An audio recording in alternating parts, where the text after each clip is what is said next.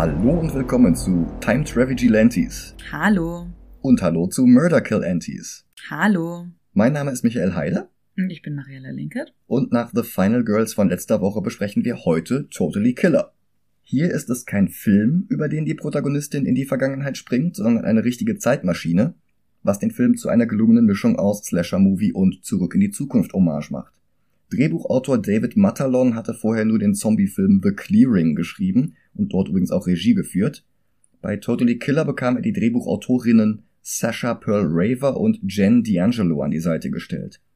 Pearl Raver hatte vorher die weihnachtliche Romcom Let's Get Married geschrieben, D'Angelo die Komödien Hocus Pocus 2 und Quiz Lady. Auch der Regiestuhl wurde weiblich besetzt, nämlich mit Nanachka Khan, die nach zwei Folgen der Serie Fresh off the Boat mit Randall Park ihren Durchbruch mit Always Be My Maybe hatte, ebenfalls mit Park, und auch in Totally Killer hat er eine Nebenrolle. Der Female Gaze durch die Co-Autorinnen und der Regisseurin tut dem Film sehr, sehr gut. Und der Cast, allen voran Kiernan Shipka, ist hervorragend. Shipka hatte mit TV-Serien wie Mad Men und Legend of Korra angefangen, am bekanntesten dürfte sie durch ihre Titelrolle in Chilling Adventures of Sabrina sein. Aber auch in Filmen wie The Silence oder Wildflower hatte sie KritikerInnen überzeugen können. Sie ist übrigens ein lebendiger Melting Pot. Ihr Vater hat Vorfahren aus Deutschland, der Slowakei, England, Schottland und Frankreich. Ihre Mutter ist zu drei Vierteln irisch und zu einem Viertel italienisch. Ich wäre so gern an Weihnachten dabei. Die Rolle ihrer Filmmutter ging an Julie Bowen aus ER, Lost und den Adam Sandler Filmen Happy Gilmore und Yubi Halloween. Ihr Vater wird gespielt von Lachlan Munro, der bereits Slasher-Erfahrung im Crossover Freddy vs. Jason gesammelt hatte. Außerdem war er in der Parodie Scary Movie dabei gewesen. Produziert wurde der Film von Blumhouse, gedreht wurde 2022 in Vancouver. Und heraus kam ein Film, der durchaus auf eigenen Füßen steht. Trotzdem hat der Plot, bei dem eine Teenagerin in der Vergangenheit einen Serienkiller aufhalten muss, bevor der ihre eigene Mutter umbringen kann, so viele Parallelen zu Final Girls, dass dessen Regisseur Todd Strauss Schulzen als Reaktion auf den Trailer tweetete, habe ich den Film nicht auch schon mal gedreht? Wobei ich Totally Killer nicht nur eigenständig genug, sondern auch irgendwie noch ein bisschen besser als The Final Girls finde.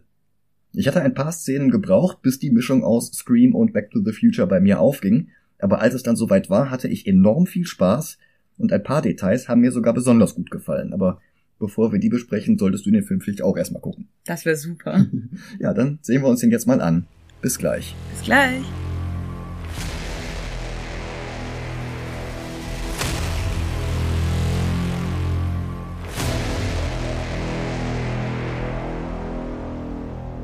Und da sind wir wieder. Willkommen zurück. Ja, ich finde ihn gut. Ja, er ist lustig.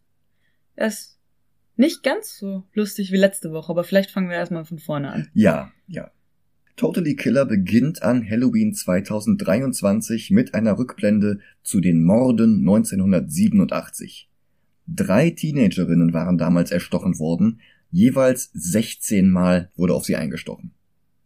Unser Erzähler dabei ist Chris Dubassage, ein Podcaster, der 2023 Fremdenführungen für Touris veranstaltet. Das Haus, in dem das erste Opfer starb, ist heute ein Burgerladen. Die Kellnerin sagt, drei Opfer sind ja eigentlich ein bisschen wenig, um von einem Serienkiller zu sprechen, und Chris legt das aus als den Wunsch, dass der Mörder mehr Opfer getötet hätte. Der Film springt zu unserer Hauptfigur Jamie Hughes, benannt nach Jamie Lee Curtis und Regisseur John Hughes. Sie hört lauten Metal von der Band Killer Instinct, sehr zum Ärger ihrer Mutter. Die kennt Eddie Royal, den Frontman der Band. Die beiden waren zusammen auf der Highschool. Wie übrigens auch Jamies Vater Blake. Und beide übertreiben beim Versuch, auf ihre Tochter aufzupassen. Dafür hat Mutter Pam sogar einen Schutzkristall aus irgendeinem Esoterik-Scharlatanladen gekauft, den Jamie jetzt überall mit hinschleppen muss. Immerhin, sie hat eine ganz coole 80er-Jahre-Jacke, die Jamie sofort für ihr eigenes Halloween-Kostüm konfisziert. Blake fährt sie zu ihrer besten Freundin Amelia, hier lernen wir auch kurz deren Mutter Lauren kennen. Das Problem an der Melange aus Slasherfilm und Back to the Future ist, dass Slasherfilme einen deutlich größeren Cast brauchen als Hill Valley und die Setup-Payoff-Formel muss darum hier um einiges mehr an Figuren einführen, die wir dann auch noch alle im Gedächtnis behalten müssen. In zwei verschiedenen Versionen. Ja. Allein zu Hause bekommt Pam jetzt Besuch von einem vermeintlichen Trick-or-Treater in der Billy Idol Maske des Sweet 16 Killers. Aber sie ist vorbereitet. Sie hat trainiert und noch dazu das ganze Haus mit versteckten Waffen gespickt. Schade nur, dass der Killer in solchen Filmen immer unbesiegbar ist und sie jetzt trotzdem umbringt. Mit 16 Messerstichen, genau wie 1987. Zwei tatsächlich trick-or-treatende Kinder finden ihre Leiche und laufen schreit aus dem Haus. Nach einem Zeitsprung nimmt der Podcaster Chris eine neue Episode auf, während sich Jamie in ihrem Zimmer die Augen aus dem Kopf heult. Am nächsten Morgen bekommt Jamies Klasse eine Predigt von Schulleiter Doug Summers, Sportlehrer Randy Finkel und Sheriff Cara Lim. Auch die werden wir gleich alle wiedersehen, wenn der Film erst einmal 1987 erreicht hat. Sheriff Lims Hauptverdächtiger ist Jamies Vater Blake, denn sie vermutet, dass Pam eine Affäre mit Chris, dem Podcaster, hatte. Jamie wird bei diesen Anschuldigungen wütend und schreit Kara an, sie hätte den Killer vielleicht mal besser vor 35 Jahren geschnappt. Sie redet mit Chris, der eine Affäre abstreitet. Er sagt, er hatte ihre Mutter bloß warnen wollen, immerhin hatte der Killer damals 1987 einen Zettel in ihrem Spind platziert, dass sie als nächstes dran sei. Offenbar hat er seine Drohung nach all der Zeit jetzt doch noch wahrgemacht.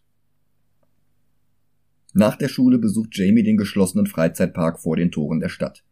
Hier war 1987 der dritte Mord passiert, mittlerweile rotten die Attraktionen vor sich hin. Weswegen der Rektor das Gelände umsonst nutzen kann für die Wissenschaftsausstellung, bei der die SchülerInnen ihre eigenen Projekte vorführen sollen. Amelia versucht es gar nicht erst mit Kleinkram wie Kartoffelbatterien oder Vulkanmodellen, sondern will gleich eine funktionierende Zeitmaschine aus einem Passbildautomaten bauen. Ein Projekt, das schon ihre Mutter einst in Angriff genommen hatte, allerdings erfolglos.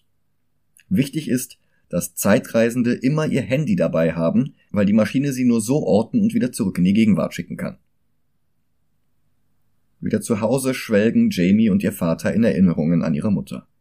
Wie sie damals nach einer Fahrt auf dem Hochgeschwindigkeitskarussell Quantum Drop aus dem Kotzen nicht mehr herauskam, was sie überhaupt auf die Idee brachte, dass sie schwanger sein könnte, was sie auch tatsächlich war. Abends trifft sich Jamie mit Amelia, um die Zeitmaschine zu testen als plötzlich der maskierte Killer auftaucht und Jamie verfolgt. Bis zum Passbildautomaten. Er greift mit seinem Messer an, trifft aber nur die Steuerkonsole der Zeitmaschine, die daraufhin losreißt und Jamie nach 1987 transportiert. Und das ist ähnlich bunt wie die Vergangenheit in Final Girls.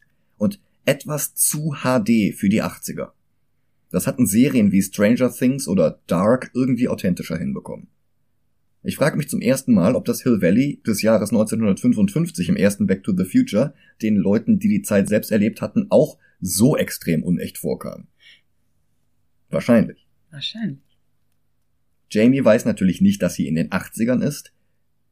Sie weist nur ein Passantenpärchen darauf hin, dass der Passbildautomat geschlossen ist und das Federal Booby Inspector T-Shirt des Typen geht übrigens gar nicht. Er weiß nicht, was daran falsch sein soll, seiner Freundin gefällt's auch. Eine freundliche Frau mit pinkem Jogginganzug und einer Kippe in der Hand bietet an, Jamie zur Schule zu fahren, wo sie um diese Uhrzeit ja wohl hingehört. Außerdem erfährt Jamie hier zum ersten Mal, dass sie im Jahre 1987 ist. Der Kombi der Frau ist vernebelt wie ein Auto in einer Kifferkomödie, alles Nikotin. Den Kindern auf dem Rücksitz macht es nichts aus, die sind daran gewöhnt. Jamie hustet sich hingegen die Lunge aus dem Leib. Und ja, so war das damals wirklich. Ist es nicht immer noch so, dass du im Auto mit Kindern rauchen darfst? Ich dachte. Du darfst es, aber es ist lange nicht mehr so verbreitet wie früher. Ach so, ja, das ist natürlich richtig. Also als Kind dachte ich immer, dass mir von Autofahrten schlecht wird. Oh. Bis ich irgendwann in einem Auto gefahren bin, in dem nicht geraucht wurde und alles war okay. Ha. Immerhin stellt die Schulsekretärin keine Fragen und zweifelt nicht an Jamies Geschichte, sie sei eine Austauschschülerin aus Kanada. Und sie schickt Jamie zum Sportunterricht, die sich übrigens den falschen Namen Lafleur ausdenkt, sowie Sawyer in Lost bei seiner Zeitreise. Die Sportlehrerin hält wenig davon, den Kindern etwas beizubringen und legt viel mehr Wert darauf, die Schwächeren in der Klasse bloßzustellen und lässt darum alle Völkerball spielen, so brutal und aggressiv wie nur irgendwie möglich. Auch das ist authentischer Sportunterricht aus den 80ern, kann ich bestätigen. Mm. Jamie ist schockiert. Erst recht, als die vier stärksten Bullies in der Klasse die vier Opfer des Sweet 16 Killers sind. Die drei aus den nächsten paar Tagen plus ihre Mutter. Die Gang erinnert an die Heathers aus dem gleichnamigen Film. Eine von ihnen heißt sogar Heather. Die vier Mean Girls hier nennen sich allerdings die Mollys und jede von ihnen ist gekleidet wie eine andere Rolle von Molly Ringwald. Weil sie nicht weiß, wie sie selbst etwas ausrichten kann, wendet sich Jamie an Sheriff Lim, also den Vater von Sheriff Kara aus 2023. Aber ihr Gestammel von Zurück in die Zukunft und einem Mörder, der noch nicht gemordet hat, aber unbedingt festgenommen werden muss, das überfordert ihn und er lacht sie aus. Also geht sie zur nächstbesten Person, die ihr helfen kann, Lauren, Amelias Mutter, die ja ursprünglich die Pläne für die Zeitmaschine entworfen hatte. Die etwas zu vertrauenswürdige Sekretärin sagt ihr ohne groß nachzufragen, in welchem Klassenraum Lauren gerade ist. Datenschutz in den 80ern auch akkurat? Ich hab's nie auf die Probe gestellt damals. Hm. Aber es würde mich auch nicht wundern. Sie sagt beim Rausgehen auch noch sowas wie, mein Gott, in ein Flugzeug fliegen muss verrückt sein gerade. Ja. Das war tatsächlich vor 9-11 etwas anders. Und auch in Flugzeugen wurde geraucht. Oh Gott. Und zwar gar nicht mal wenig. Also es gab keine Sicherheitsmaßnahmen whatsoever und überall wurde geraucht, ja? Nicht gar keine Sicherheitsmaßnahmen whatsoever, aber deutlich weniger als heute. Jamie erzählt Lauren die ganze Geschichte und zeigt ihr sogar die Zeitmaschine. Lauren geht mit ihrem Werkzeug daran, weil sie ja kaputt ist, und Jamie entdeckt eine Nagelpistole, die im weiteren Verlauf des Films nochmal wichtig wird. Lauren überrascht es übrigens gar nicht, dass Zeitreisende mit der Maschine, die sie eines Tages bauen will, bei ihr aufkreuzen, und sie erklärt sich sofort bereit, Jamie zurück in die Zukunft zu schicken. Und jetzt kommt der große Unterschied zu Zurück in die Zukunft. Denn wir folgen hier nicht ausschließlich Jamie, dem Gegenstück zu Marty McFly, sondern schneiden auch immer wieder ins Jahr 2023 zurück, wo die nicht in die Vergangenheit gereisten Figuren immer noch auftauchen und nach und nach mitbekommen, welche Änderungen Jamie in der Vergangenheit auslöst. Und das ist eine sehr clevere Idee. Das beginnt mit der Geburtstagsfeier von Tiffany. Jamie will dorthin, damit sie den Mord verhindern kann und läuft den Teenager-Versionen von ihrem Direktor, Sportlehrer und Sheriff Kara über den Weg. Randy, also der spätere Sportlehrer, lässt sie nicht rein und den späteren Direktor Doug auch nicht. Sie sind die beide zu nerdig. Jamie schmuggelt sich trotzdem auf die Party und sieht Teenage Blake, also ihren Vater. In ihrer Zeit musste der sich ein peinliches Muskel-T-Shirt anziehen, hier hat er ein echtes Sixpack. Als würde das noch nicht reichen, datet er nicht ihre Mutter, sondern eine andere von den Royals, Tiffany, das erste Opfer, das Mädchen, deren Party es gerade ist. Sie wird übrigens gespielt von Liana Liberato aus Scream 6. Blake macht allerdings auf dieser Party mit ihr Schluss, weil sie was mit Eddie Royal hatte in 30 Jahren Sänger von Jamies Lieblingsband. 1987 sieht er noch aus wie ein junger Dave Gahan. Jamie wird einmal von Randy rausgeworfen. Ein zweites Mal schafft er es allerdings nicht, weil Jamies Mutter sie genug Selbstverteidigungskurse hatte besuchen lassen. Was ihr immerhin etwas Respekt verschafft. Und sie entscheidet sich, Tiffany zu retten. Eigentlich würde sie ja auf ihrer eigenen Party in der Garage ermordet werden. Aber vielleicht kann Jamie das ja ändern und tatsächlich schafft sie es, Tiffany aus der Garage fernzuhalten. Stattdessen geht das Geburtstagskind in das Schlafzimmer ihrer Eltern, um auf deren Wasserbett Sex mit Eddie Royal zu haben, weil eine Bemerkung von Jamie sie glauben lässt, dass seine Band jetzt bereits weltbekannt ist und er dann bestimmt bald Songs über ihre Brüste schreiben wird. Weil sie allerdings keine Blowjobs mag, immerhin kommt aus dem Penis sonst ja auch Pippi, lässt Eddie sie im Schlafzimmer alleine und der Sweet Sixteen Killer tötet sie doch noch, bloß halt auf dem Wasserbett statt in der Garage. Immerhin, das beweist, dass Jamie Dinge ändern kann. Vielleicht schafft sie es ja sogar Pam zu retten. Die will jetzt wissen, warum Jamie überhaupt versucht hatte, Tiffany zu retten. Wie konnte sie denn eigentlich wissen, dass es ein Killer auf sie abgesehen hatte? Jamie versucht sich rauszureden, sie sei ein Medium und sie könne in die Zukunft sehen, und der Kristall in ihrer Tasche sei es, was ihre mentalen Kräfte bündelt. Pam, die diesen Kristall in drei Jahrzehnten selbst kaufen wird, glaubt ihr das natürlich sofort. Ja. Hat sie ja in drei Jahrzehnten auch geglaubt. Ja. Und sie sieht zusammen mit Jamie und Lauren einen Film, Robocop. Jamie versucht dem Mädchen, das mal ihre Mutter wird, zu erklären, worauf sie achten müssen. Marissa wird wahrscheinlich das nächste Opfer in einer Blockhütte im Wald. Das müssen sie verhindern. Außerdem haben die Mollys eigentlich Feinde. Vielleicht bekommen sie ja raus, wer der Mörder ist, bevor er das nächste Mal zuschlagen kann. Pam fällt erst niemand ein, und dann rattert sie einen Namen nach dem anderen runter. Dabei ist auch Fat Trish, ein Spitzname, den Jamie völlig unmöglich findet. Aber bevor sie weiter darüber reden können, werden sie unterbrochen von Pams Mutter, Jamies Großmutter. In der Gegenwart haben sich die beiden böse zerstritten und hier sehen wir schon die ersten Anzeichen dafür, weil Pam ihre Mutter erschreckend respektlos behandelt. Ganz im Gegensatz zu ihrer vorherigen Behauptung, so hätte ich damals nie mit meiner Mutter gesprochen. Ja, aber ich habe ja auch nicht mit Jungs geparkt. Als Jamie herausrutscht, dass Pam irgendwann mal Blake heiraten wird, ist Pam begeistert von dem Gedanken. Dass sie noch nicht zur Schulzeit zusammenkommen werden, sondern erst Jahre später, nach dem College, was auch gut ist, weil sie zu Highschool-Zeiten noch beide viel zu horny waren, als dass ihre Beziehung langfristig hätte halten können, das bekommt Pam schon gar nicht mehr mit. Die argumentiert jetzt, wenn die beiden ohnehin füreinander bestimmt sind, dann gibt's doch gar keinen Grund zu warten. Zurück in der Zukunft trifft sich Amelia inzwischen mit Chris, der sich über die ersten Veränderungen wundert. In der neuen Zeitlinie ist Eddie Royal zum Beispiel nicht mehr Leadsänger einer Metalband, sondern von der Emo-Kapelle namens A Waterbed Away. Außerdem hat Chris einen Zettel gefunden, auf dem Jamie Amelia mitteilte, dass sie in der Vergangenheit gelandet ist und dass sie in die Konsole hineinstechen muss, damit die Zeitmaschine funktioniert. Amelia kann erst gar nicht glauben, dass Jamie wirklich im Jahre 1987 ist, bis sie Fotos von Tiffany's Geburtstagsfeier findet, auf denen Jamie zu sehen ist. 1987 ist der nächste Schultag gekommen. Pam versucht ihre Beziehung mit Blake zu speedrunnen. Sehr zum Entsetzen von Jamie, die im Gegensatz zu Marty jetzt nicht versuchen muss, ihre Eltern zusammenzubringen, sondern lange genug voneinander fernzuhalten. Außerdem versucht sie den Mollys auszureden, zur Blockhütte im Wald zu fahren, wo in der ursprünglichen Zeitlinie der nächste Mord passieren wird. An Marissa.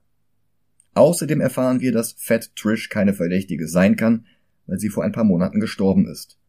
Nach einer Party, auf der die Mollys sie gemobbt hatten, hatte sie einen tödlichen Autounfall gehabt, unter dem Einfluss von Alkohol.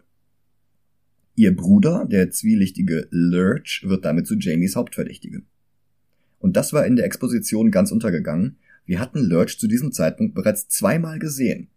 Einmal in der Gegenwart als creepy Hausmeister auf dem verfallenen Freizeitpark und einmal direkt nach Jamies Ankunft in den 80ern als creepy Aushilfe auf dem noch nicht verfallenen Freizeitpark. Oh. Schön. Ja. Wie gesagt, der versucht so ein Setup-Payoff-Game wie Zurück in die Zukunft, hat dabei aber viel zu viel, was er in viel zu kurzer Zeit uns um die Ohren hauen muss. Da bleibt gar nicht alles hängen, aber wenn du ihn ein zweites Mal siehst, dann merkst du mehr, worauf du achten musst. Mhm. Jamie versucht Marissa zu retten, aufgrund eines Missverständnisses fahren sie aber nicht in die nächstgrößere Stadt, sondern in die Blockhütte im Wald, wo der nächste Mord passieren wird. Und dann ist sie nicht mal mit den Mollys alleine, es kommt auch noch ein zweites Auto an mit Blake, Randy und Kara und sie wissen immer noch nicht, wer eigentlich unter der Maske steckt. Die Party eskaliert dank Wodka und Space Brownies. Letztere sind mit Gras aus den 80ern gebacken, das auf Jamie keine Wirkung hat. Denn von den Gummies im Jahre 2023 ist sie ganz andere Dosierungen gewohnt. Bei den anderen schlagen die Dinger aber voll ein und sie lassen alle Vorsichtsmaßnahmen fallen und die Kleidung gleich mit was in Slasher-Filmen, wie wir wissen, immer eine sehr gute Idee ist. Ja, immerhin sitzen sie alle zusammen im Whirlpool und trennen sich nicht voneinander. Also mehr Orgien in Slasher-Filmen retten Leben? Ja. Hm. Problematisch ist eigentlich immer nur, wenn sich die Leute trennen, um alleine voneinander Sex zu haben. Monogamie tötet. Ja. Tatsächlich redet Jamie aber den anderen ein, den Whirlpool zu verlassen, indem sie ihnen erzählt, dass es Pizza gäbe. Und da gerade alle einen Fressflash haben, stürmen sie ins Haus. Nicht mehr ansatzweise zurechnungsfähig will Pam jetzt Blake eine Pizza backen mit den Zutaten, die sie haben. Also Ketchup, ein paar Äpfel. Toast statt Teig. Ja, und was noch so alles in der Küche zu finden ist. Mhm. Sie schneidet sich beim Versuch, die Äpfel zu zerkleinern, in die Hand. Und Blake drückt Toast drauf, um die Blutung zu stillen. Immerhin kommen sie dann drauf, dass man auch Pflaster draufkleben kann. Sie verschwinden dann allerdings auch zum Knutschen. Doch dann fällt ihr auf, dass Jamie sie gewarnt hatte, dass der Killer Marissa töten wird. Die macht sich gerade einen Screwdriver aus 99 Teilen Wodka und einem Teil Orangensaft. Probiert kurz, verzieht das Gesicht und gibt dann noch ein bisschen Wodka dazu. Ja, jetzt stimmt das Verhältnis. Randy schlägt Sex im Whirlpool vor, aber er ist nicht gut in Vorspiel, also müssen die Düsen den Teil übernehmen. Was ich erfrischend ehrlich finde. Ja, Marissa hält das nicht nur für ehrlich, sondern auch für eine extrem gute Idee und die beiden ziehen ab. woraufhin der Killer stattdessen Heather tötet. Jamie kann nur untätig von außen zusehen, wie Billy Idol aus dem Kleiderschrank steigt, in dem er sich versteckt hatte. Pam und Blake haben aber inzwischen mit dem Knutschen aufgehört und versuchen jetzt doch noch Marissa zu retten, nicht wissend, dass der Mörder gerade Heather umbringt. Blake erwischt dann allerdings den Killer, wenn auch erst nachdem der Heather erstochen hat. Dann greift der Killer auch noch Pam an, aber immerhin schafft er es nicht, die auch noch umzubringen. Jamie, die es dann doch noch ins Haus geschafft hat, sichert geistesgegenwärtig ein paar Spuren. Sie hatte dem Mörder ein Kantholz über den Kopf geschlagen und konnte ein bisschen von seinem Blut mit einem Papiertaschentuch aufwischen. Als sie es Sheriff Lim gibt, weiß der nicht mal, was DNA ist, holt das Taschentuch aus der Plastiktüte, wirft es einfach auf den Boden und lacht Jamie auch noch aus. Das ist aber fair enough, weil das erste Mal, dass ein DNA-Beweis eingesetzt wurde, um ein Verbrechen aufzulösen, war 1987 in England. Also. Ja, es gab halt noch keine internationale Datenbank, um sowas zu vergleichen. Trotzdem frustrierend für Jamie. Natürlich, wenn man weiß, dass, ich meine, sie weiß auch nicht, dass DNA Desoxyribonukleinsäure bedeutet. Stimmt. Aber sie weiß zumindest grob, dass man damit Verbrecher fangen kann. Ja. Die Polizei nicht. Ja. Am nächsten Tag dreht Norm Dubassage, der Vater von Podcast Chris, eine Reportage über die Morde für den Lokalsender. 2023 wird er ein preisgekrönter Journalist sein, der in Florida über Wirbelstürme berichtet. Bei Jamie geht hingegen alles schief. Zum einen ist ihr Handy fast leer, das die Zeitmaschine ja für die Rückfahrt braucht. Amelia rechnet aus, dass ihr bei dem aktuellen Akkustand noch ungefähr sieben, siebeneinhalb Stunden bleiben, um zurückzureisen. Danach wird es unmöglich. Allerdings hat sie 1987 natürlich gar kein WLAN. Bis sie neben dem Ü-Wagen von Norm Dubassage steht. Dort hat sie plötzlich ein paar Balken. In sieben Stunden ist allerdings auch schon das dritte Opfer fällig, wenn sie es nicht vorher schafft, den Mörder aufzuhalten. Und zu allem Übel können ihre zukünftigen Eltern nicht die Finger voneinander lassen. Jamie findet den Van von Lurch, dem Hauptverdächtigen. Sie durchsucht den Wagen, Lurch kommt dazu, stellt sich aber als Red Herring heraus. Auch Doug, der spätere Schuldirektor, kommt dazu. Er beruhigt sie, bei ihm sind sie sicher. Er hat im Dojo in der Mall Karate gelernt. Zusammen mit Lauren versucht sie nach der Schule eine neue Zeitmaschine zu bauen, die von Emilia war durch das Messer des Killers kaputt gegangen. Sie kommen auf die Idee, den Quantum Break zu nutzen. Das Karussell, auf dem Jamies Mutter eines Tages ihre Schwangerschaft bemerken wird. Der Arbeiter braucht keine überzeugenden Argumente, um seinen Arbeitsplatz unbewacht zurückzulassen und Pause zu machen. Die 80er müssen eine großartige Zeit gewesen sein. Pam, Blake, Marissa und Randy überlegen, was sie tun könnten, um den Killer vorher aufzuhalten. Und sie entscheiden sich, Marissa als Köder zu benutzen. Im Spukhaus des Freizeitparks. Sie soll dort einfach irgendwem einen blasen, damit sie den Killer anlocken können, das macht sie sowieso ständig. Und dann können die anderen den Mörder ausschalten, bevor der Marissa etwas antun kann. Also ich meine, die Unlock-Strategie hatten wir doch auch schon in einem anderen Film letzte Woche. Yep. Sie schleicht also durch die Attraktion von Jumpscare zu Jumpscare. Randy, der sich mit einer Maske verkleidet hat, den erkennt sie gar nicht. Er bemerkt allerdings den Killer, der ihr auf den Fersen ist. Jamie liegt auf der Lauer, aber der Killer überrascht sie erst und entwaffnet sie dann auch noch. Randy stürzt sich auf ihn, dann Pam und schließlich rammt ihm Jamie ein Messer in den Rücken. Aber noch immer geht er nicht zu Boden. Es ist Kara, die ihm die Sense ihres Sensenmann-Kostüms in den Rücken rammt. Das hatte ihr ihr Vater gegeben und die Sense war echt, damit sie sich verteidigen kann.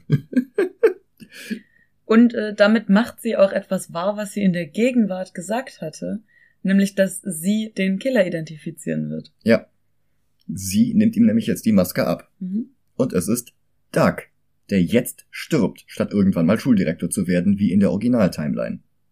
Das Amulett um seinen Hals enthält ein Foto von Fat Trish, seiner Freundin, als sie noch lebte.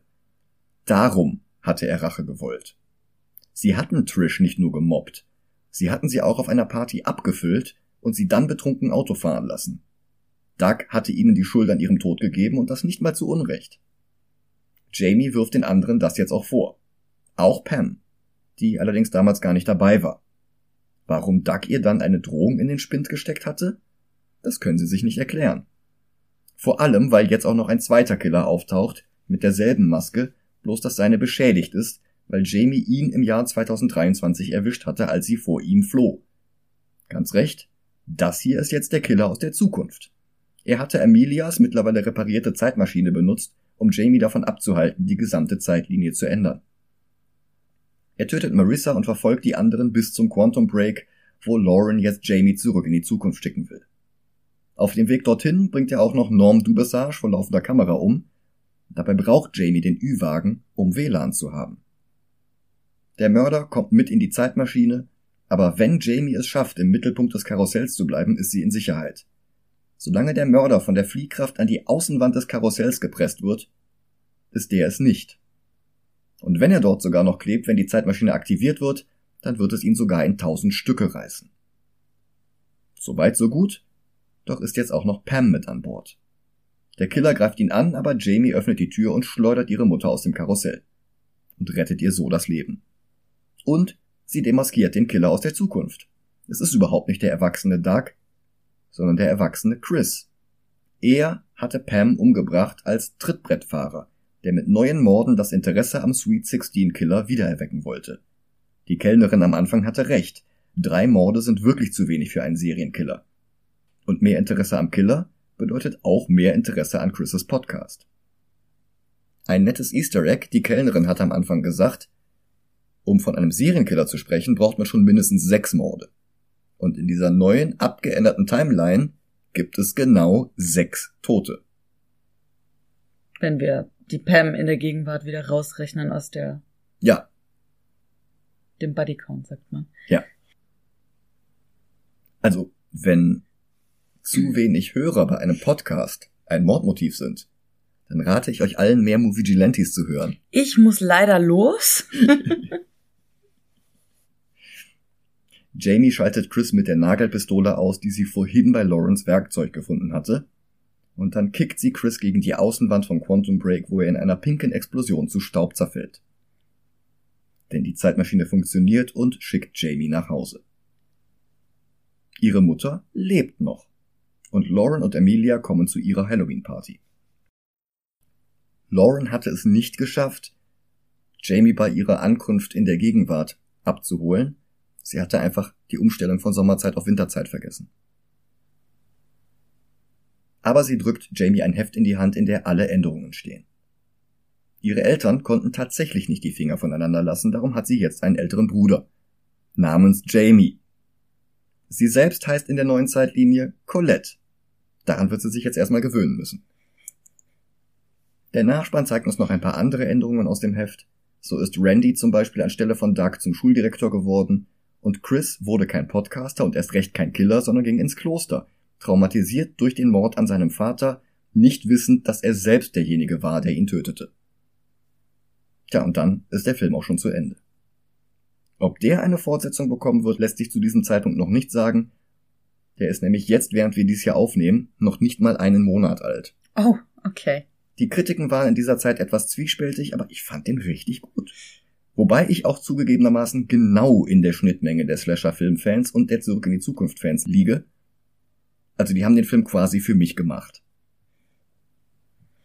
Ich, ich fand ihn unterhaltsam. Ich mhm. ähm, fand ihn nicht wahnsinnig originell.